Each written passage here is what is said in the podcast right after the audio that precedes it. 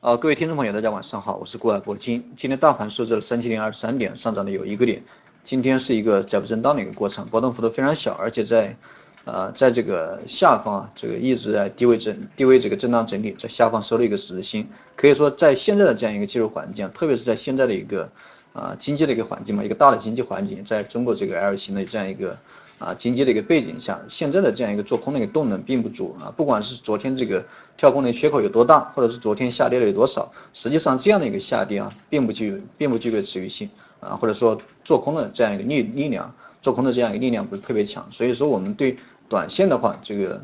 呃这个首先要客观一点，这样的一个下跌没有什么持续性，短线的一个风险很小，所以大家也没必要去过多的去紧张。应该说。在没有什么大的这个利空的刺激下，现在的这样一个市场，你想向下啊，你想向下运行的话，这个是啊，这个是非常困难的，这个是非常困难。当然，短线因为昨天那个跳空的一个缺口，那么短线我觉得更多的是一个啊技术性修复的一个过程，或者说在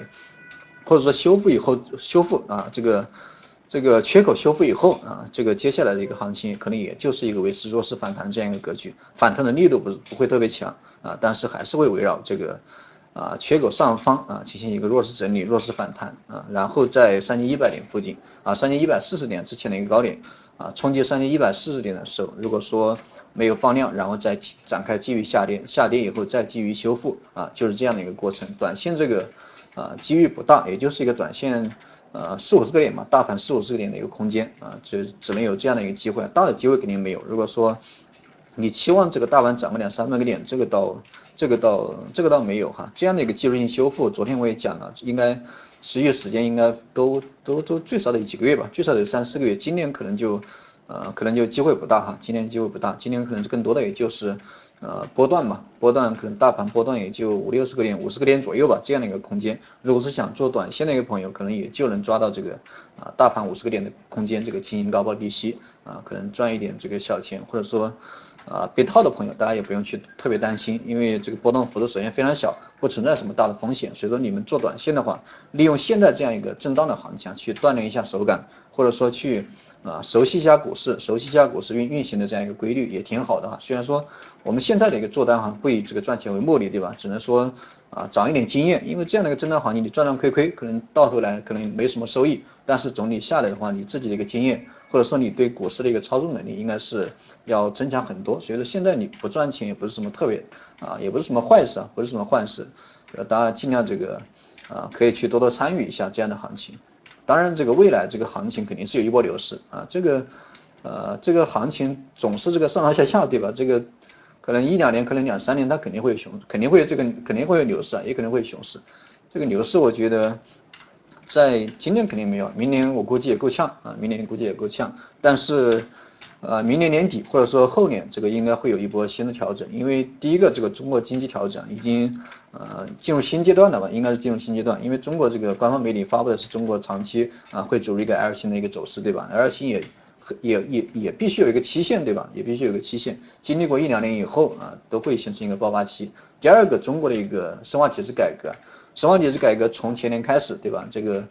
啊，深化体制改革，我觉得还是需要这个股市的一个融资啊，恢复融资的一个功能。因为当时这中国的一波牛市开始以后啊，这个这个啊，这个上证上这个上海证券交易所、证券交易所开始这个 IPO，对吧？开始 IPO，而且速度非常快。所以中国的一个深化体制改革，它也需要这个股市的一个支持。因为你不融资的话，你不融资，根本这个其他的一个其他的公司你上不了市，对吧？你这个股市就失去了这个融资一个能力，融资的一个功能，所以说这样的话对深化体制改革应该会产生一个很大的一个影响，国家也需要这个股市的一个支持啊，国家也需要股市的一个支持，所以说呃所以说其还有其他很多方面，包括什么一带一路对吧？这些都是老的一个话题，但是这些老的话题，这个经历过两年以后，它肯定会进行这个逐步的一个推广对吧？逐步的一个推进，你这个提你这个概念一带一路提出来以后，不是说随随便便说了这个今年明年做完以后，后年就不做了对吧？这都是一个持续性的过程，所以说，不管从什么大的环境里面讲，这个国家应该还会这个支持股市啊，这个应该会有一个，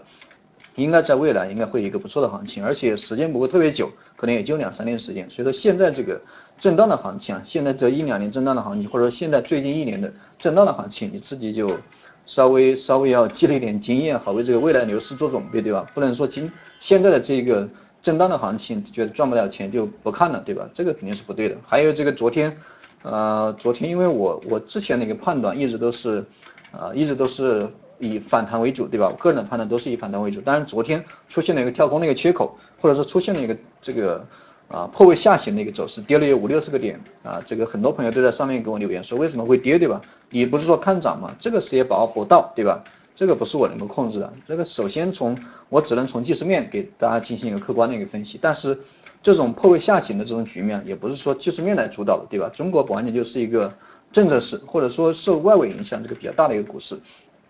这个其他这个全球其他的一个经济体，它的股市都下跌，造成这个中国股市啊出现了一个直接低开，那么这样的一个走势啊是我控制不到的，所以说啊，当然你们的批评我肯定接受啊，这个是肯定是以我自己判断的一个问题。啊，以我自己判断的一个问题，这个给大家道个歉啊。当然，从现在的这样一个呃操作来看，从现在一个操作来看，我还是维持自己自己的一个观点，这个短期肯定是风险不大，大家尽量以持股为主啊，尽量以持股为主。而且我之前讲课的时候，我也反复的强调过，